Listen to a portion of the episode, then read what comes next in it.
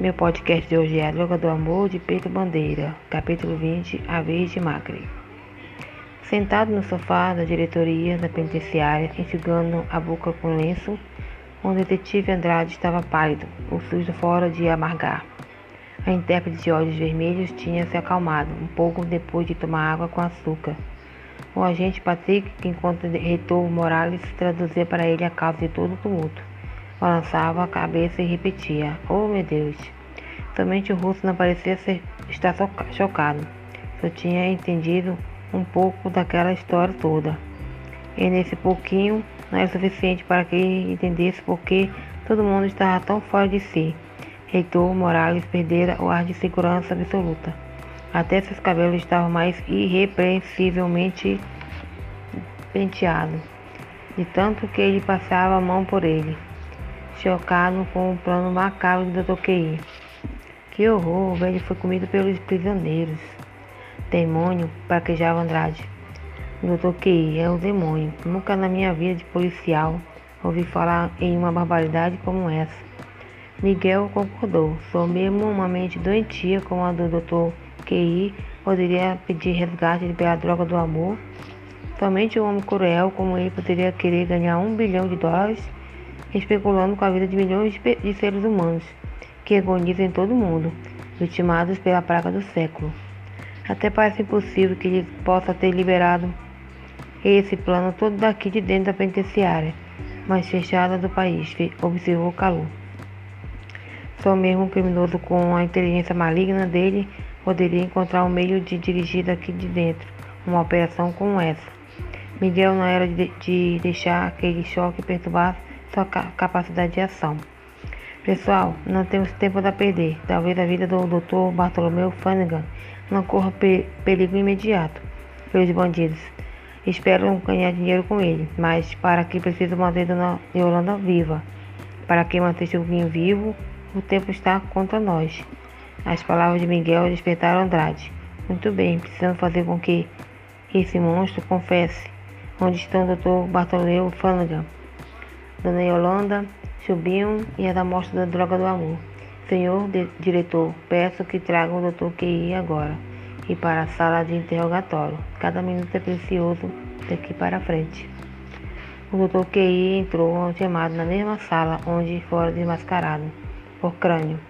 Parecia estar refeito, vestia um uniforme limpo e em seu rosto não havia mais sinais de máscara plástica. Tinha recuperado a frieza e a autoconfiança. Dez Outras pessoas aborrotavam a fala, mas tinha ficado decidido que somente Andrade faria as perguntas. Muito bem, doutor Key, já descobrimos todo o seu joguinho. Os músculos do rosto do prisioneiro não se moveram, mas algumas décadas de condenação esperam o senhor pelo bárbaro assassinato de um companheiro de, de prisão. Dr. Key não queria complicar mais as coisas para o seu lado. Queremos saber está, onde estão o doutor Bartolomeu Franga, Dona Yolanda, o menino Chubinho e as amostras da droga do amor.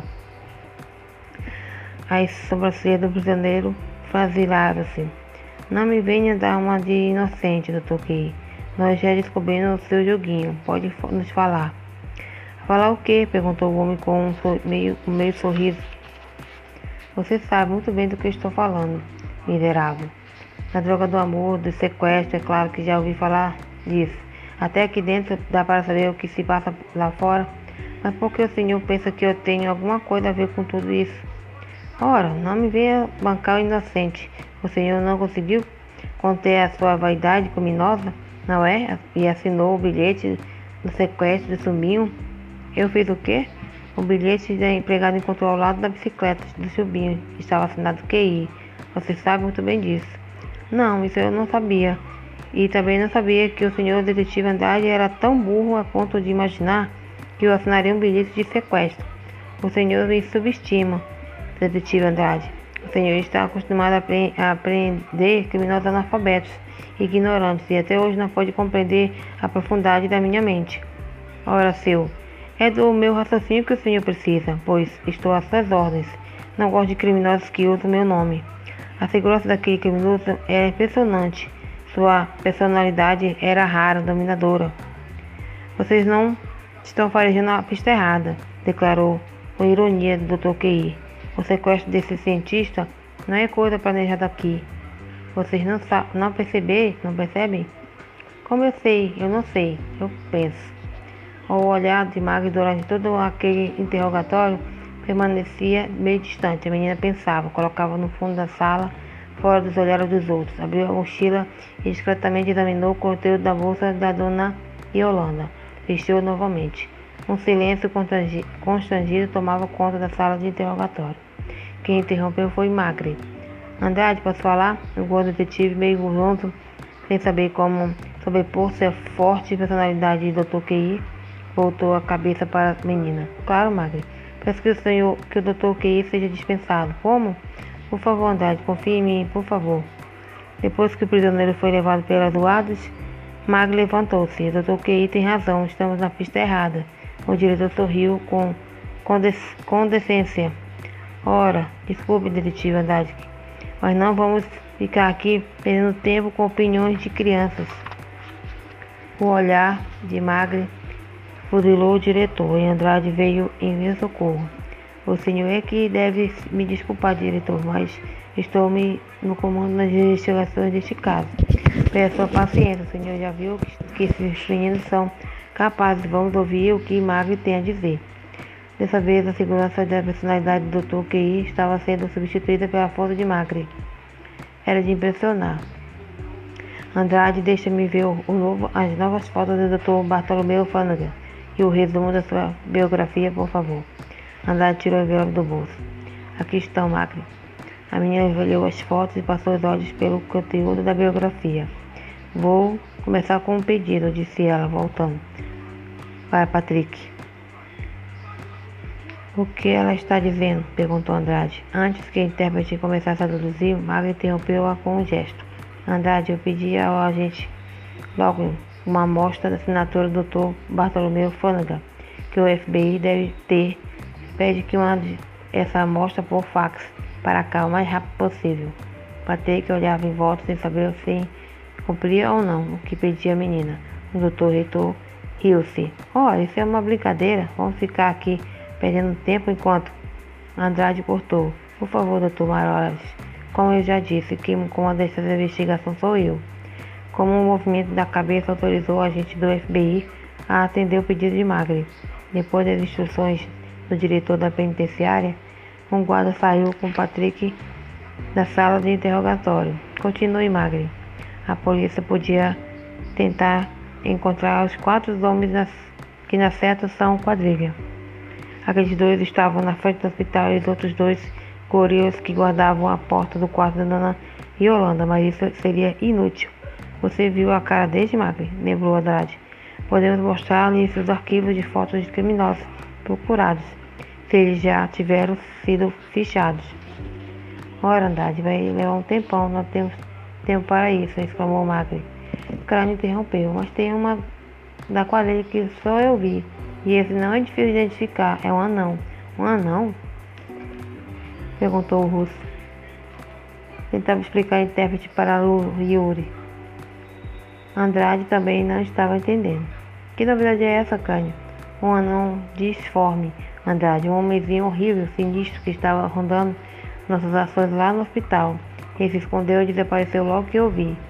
Pela cara dele, acho que é um bandido capaz de piores barbaridades.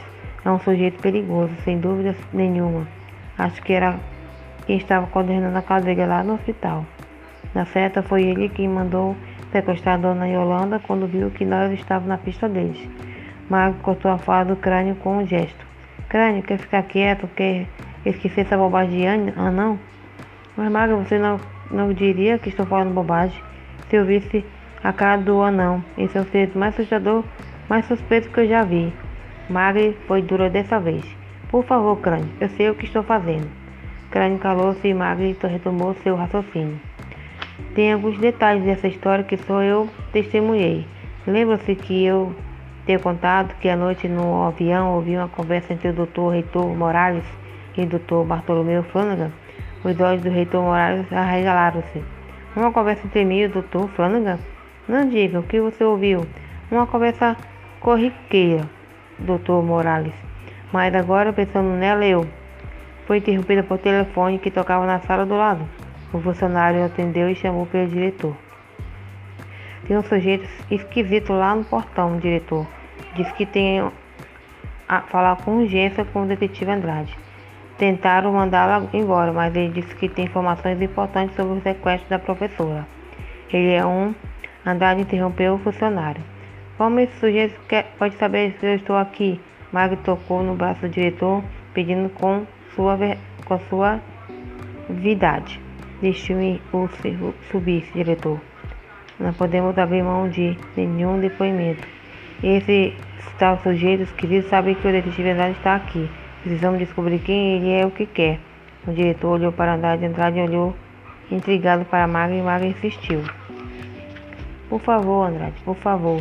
Andrade fez um gesto com a cabeça em direção ao diretor, autorizando mais aquela irregularidade na rotina da penitenciária. Mande trazer o visitante misterioso até aqui, diretor. O diretor estava dando as ordens para que revistassem direitinho o tal sujeito antes de deixá-lo entrar quando o agente Patrick voltou à sala de interrogatório. Trazia um papel de um fax nas mãos, escondeu-o para a Andrade. Andrade pegou o papel, passou-lhe os, os olhos, entregou para Magre. A menina olhou detidamente o papel do fax, abriu a mochila e tirou lá uma agenda. Abriu-a, colocou o papel de fax ao lado, comparando alguma coisa. Sua cara iluminou-se e foi com o sorriso mais lindo do mundo que a menina levantou o rosto e encarou a todos. Gente, acho que resolvi o caso.